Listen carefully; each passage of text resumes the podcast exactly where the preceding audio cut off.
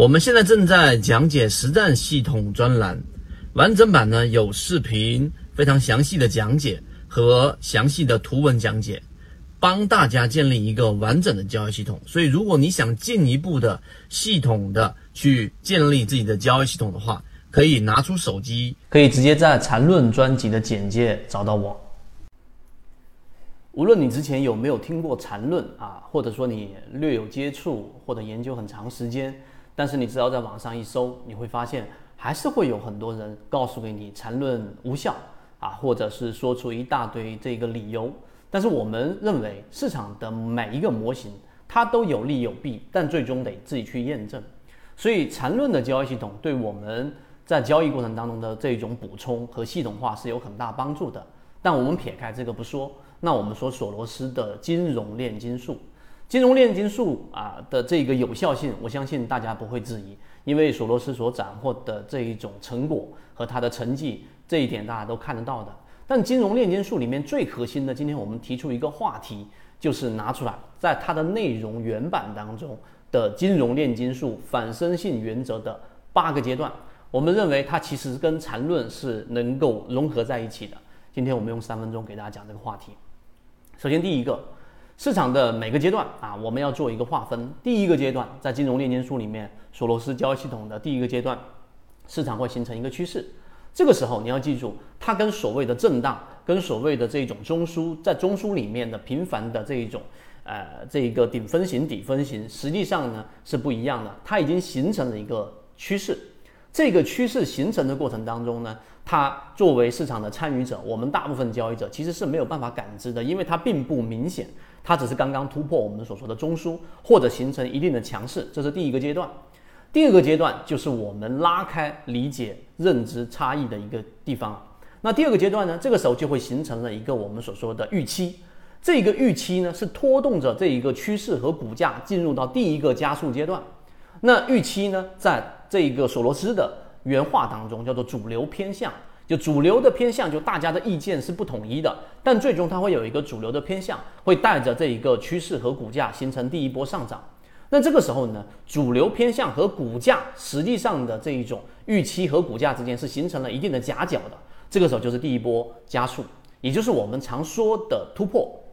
那么这个时候呢，到第三阶段，第三阶段的时候呢，往往会遇到一个我们所说的叫做矫正。这个矫正是来有来自于原来短期利润的交易者锁定利润，把利润兑现出去，还有就是原有加入的资金对于市场趋势的这个再一次的试探，所以主流偏向对于趋势的影响就是消极的，这个时候就会有一个回踩，这就是一个很重要的分界。这个回踩呢，在我们圈子当中经常给大家讲到，就是缠论当中的第二类型买点和第三类型买点，可能更多的是倾向于第三类型买点。那么这个时候一旦进行矫正之后，就有两个分支。第一个分支矫正很弱啊，破位，然后无法修复，长时间盘整，甚至走出一个下降趋势。那么这样的标的就剔除掉不做。那么第二种情况呢，就形成了我们常说的叫一脚踹开，是属于力度非常大的，并且呢快速修复啊，同位涨停都是这样的一种类型。所以当它在一个周内啊，两个周内快速的把原有的百分之十、百分之十五的这种亏损。给它修复上去，大家可以看一下我们到时候放出来这张图。它修复上去的时候，实际上呢，就代表着原有的主流偏向是认可的，受到市场认可的。那第三阶段就会进入到第四阶段，这个时候呢，就是索罗斯一直在讲，但很多人理解的不够透彻的，就是自我加强。这个时候主流偏向呢，就远远的超出了我们所说的股价的这一个位置。因为这个时候预期很高，预期就会拖动的这一个趋势不断的进入到加速阶段，这也是我们常说的第三类型买点所带来的最大利润。作为小资金交易者，你想把资金体量给做大，就更多的应该是在这种阶段去把握这个利润。我们圈子很多次的鱼池和金鱼报都是在这个位置上，我们去很紧密的跟随。所以第三阶段是进入到了自我加强阶段，第四阶段呢，这个时候呢。我们还是能看到啊，它属于这一个快速的这一种加速的过程当中。那么这个加速的过程中，三到四这个阶段过程当中，它就会有一个预期的调整，于是就到达了我们所说的第五个阶段。这个时候呢，市场发现市场它不可能一直不断的加速，所有的上涨它都会有一个乏力的过程。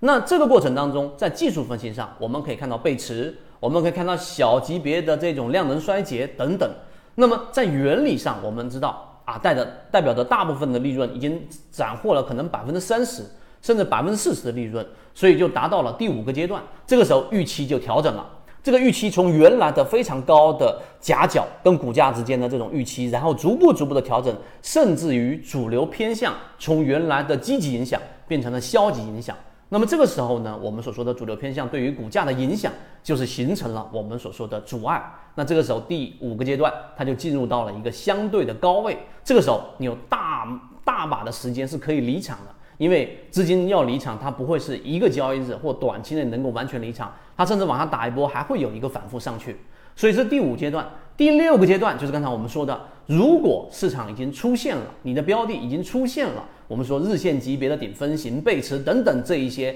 啊，我们所说的这一种卖出信号，在缠论当中，那你还是一直抱着幻想的时候，就会进入到第六阶段，这个阶段就会彻底的崩溃，因为原有的趋势和股价所依赖的主流偏向已经消失了，甚至变成我们所说的负向的这一种消极影响了。就会进入快速的调整，以至于达到第六个阶段，快速的调整导致的恐慌，然后逐步逐步的被消减啊衰减，最终就会进入到一个缓慢的阶段。这就是我们说市场里面的